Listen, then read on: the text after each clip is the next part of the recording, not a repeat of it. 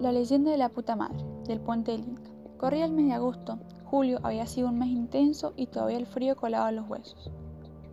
Ese martes, el comisario Esquivel le informó a los de la motorizada que tenían que ir al descantamento del puente del Inca a traer las encomiendas. El viaje solía hacerse los jueves, pero habían pronosticado una tormenta. Los oficiales Saavedra, Álvarez y Recaborren subieron a la Toyota Hilux y partieron hacia las cuevas. El viaje se hacía el mismo día. Lo mejor de todo es que el viejo inspector Ortega los había de esperar con un suculento guiso de invierno. Llegando a Potrerillos, le sorprendió una tormenta. El frío se colaba por las burletes de las puertas. Recaborren tuvo que bajar la velocidad. Los de gendarmería le recomendaron regresar a pasar la noche ahí, pero los tres oficiales decidieron no detenerse para poder terminar en cuanto antes. En Penitentes el clima empeoró la ruta se había congelado y no se podía pasar. Cada vez que salía saliendo un túnel, la camioneta patinaba. Llevaban más de seis horas de viaje.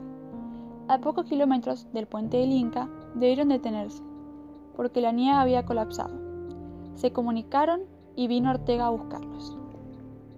Aparcaron la Toyota bajo un tinglado y partieron junto al inspector.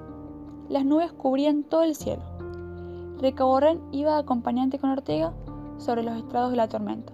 Saavedra intentaba mandarle un mensaje a su esposa, Álvarez miraba por la ventana hacia la montaña cuando de pronto observó algo. Ortega, frena un cachito. ¿Qué es eso? Es una chica, preguntó Recaborren. A ver, dijo Ortega. Ah, es una chica. ¿Qué?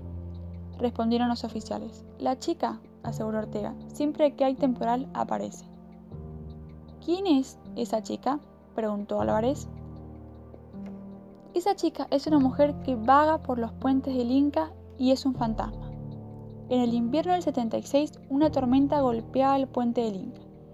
María Estresa transpiraba, transitaba con la ruta con su pequeña hija Emilia, rumbo a Chile. El, vehículo no tenía ninguna medida de seguridad. La mujer fue vista por última vez en Penitentes, donde el dueño de un restaurante le sugirió que pasara la noche ahí. Dicen haberla visto devastada y en estado depresivo y nervioso.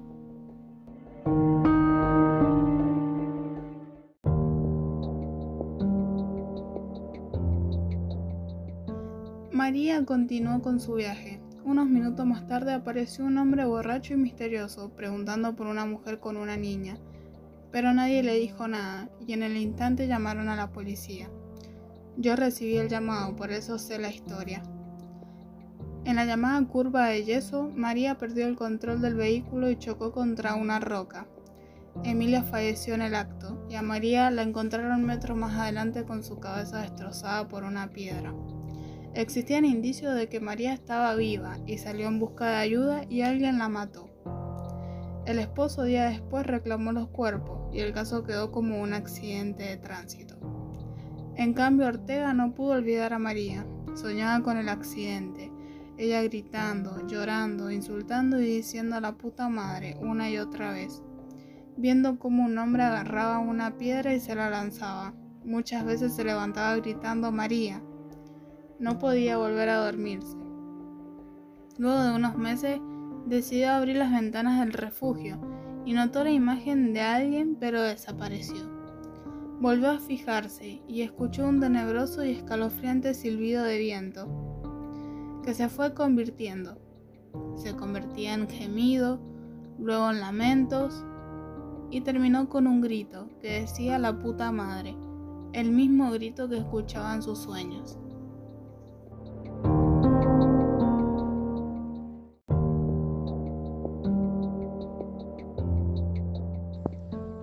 Apenas abrió la puerta, a escasos metros de la casa e iluminada por la penumbra un foco solitario, estaba la mujer bañada en sangre. Ortega no supo qué hacer y nuevamente su condición de policía lo llevó a actuar inconsciente mientras la imagen desaparecía en las sombras. Esa fue la primera de cientos de apariciones. Ortega pasó por todos los estados, pero era un hombre de los de antes y a los hombres de antes no le ganaban las apariciones. El caso nunca se aclaró pero Ortega siempre supo que lo de María había sido un asesinato causado por su esposo.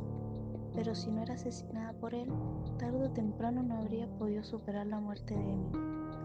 Con el paso del tiempo, mucha gente denunciaba ver una mujer caminando sola y otros sentían el lamento. Aquella noche, junto a la oficina, ahí estaba una mujer sollozando e insultando su muerte. Ortega le dijo a que sola desaparecía. El inspector estaba por jubilarse y desde aquella noche no volvió a ver ni a soñar con esa mujer. En cambio a Álvarez todo le cerró cuando le informaron que debía trasladarse a Puente de Inca. Por eso era esa sombra que vagaba por sus sueños esperando que alguien descubriera la verdad y le permitiera descansar en paz mientras insultaba y se lamentaba de su desgracia.